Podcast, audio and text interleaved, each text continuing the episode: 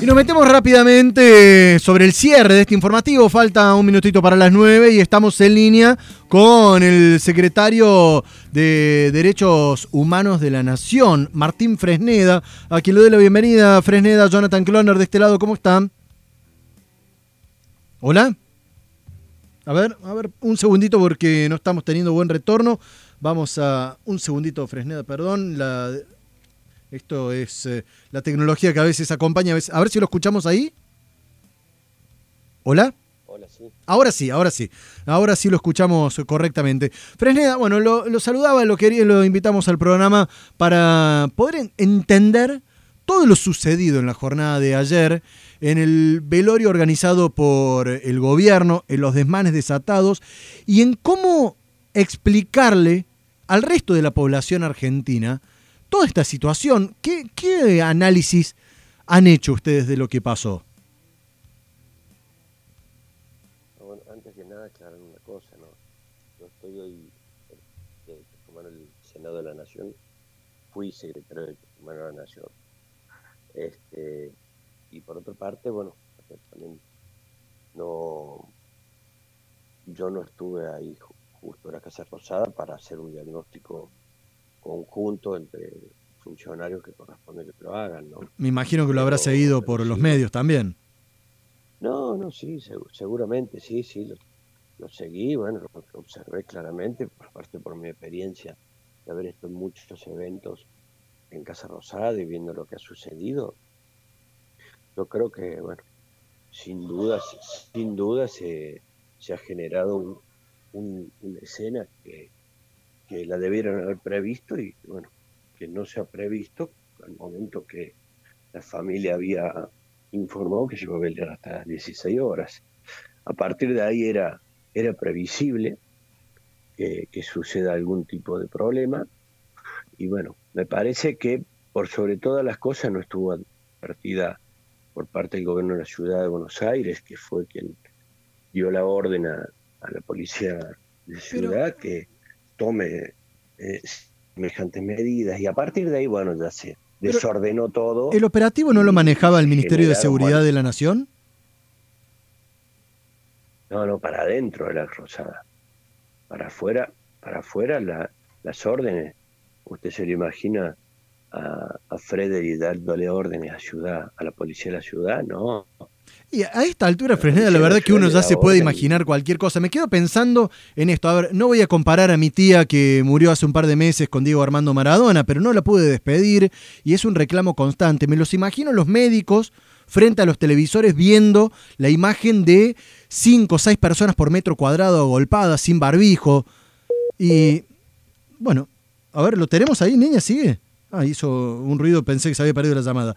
Digo, ¿cómo se puede justificar? Y me imagino de acá 15 días, eh, cuando el AMBA tuvo una situación de contagios realmente muy fuerte, ¿cómo se puede permitir esta situación? Digo, más allá de las responsabilidades, si es individual, si es del gobierno, pero ¿cómo no se pudo prever esta situación en una excepcionalidad de esta cuarentena que lleva nueve meses y que todo ha sido de excepción?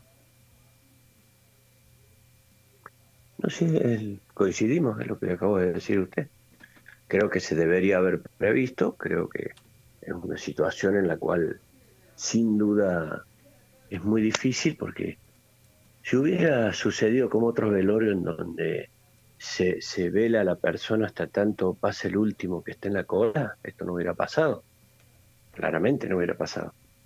Si este desmán se genera básicamente por porque la barra de, uno de los, de los clubes que había ido eh, intenta colarse. Y bueno, escuchamos todos los testimonios, ¿no? O sea que la culpa sería de... la culpa sería de Claudia Villafañe por cortar el velorio? No, si yo no vengo a echar culpa. No, no. Yo no, no vengo... Aparte, la verdad que estamos... y y creo que tampoco es momento de andar echando culpa. Si usted necesita responsable, no sé, búsquelo.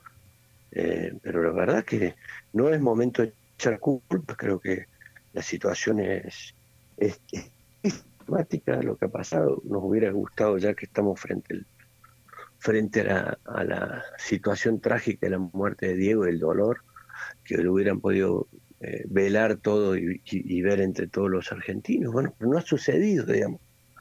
Me parece que lo más, este, lo más importante, bueno, que, que lamentablemente Diego Armando Maradona no, nos ha dejado y que y que el pueblo argentino ha, tenido un sufrimiento, lo, lo, lo, ha llorado enormemente y, muchos de ellos no tienen la oportunidad de, de despedirlo. Pocos de ellos porque no había...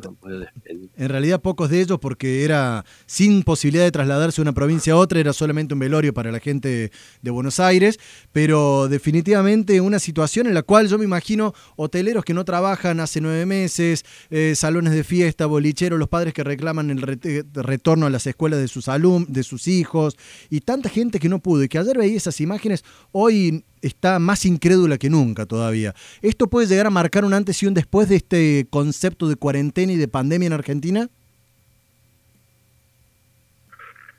No, no creo. ¿Por qué piensa usted que puede pasar eso? Y porque si hemos visto casi un millón de personas agolpadas allí y se vienen las fiestas y te dicen de que no te podés reunir con 10 personas a cenar y levantar una copa para Año Nuevo, y me parece que es duro. No, sí, pero el, agolpamiento de la gente, a ver, la decisión de, velarlo a Diego Armando Maradona ha sido una decisión. Imagínese usted si se hubiera decidido prohibir el velatorio.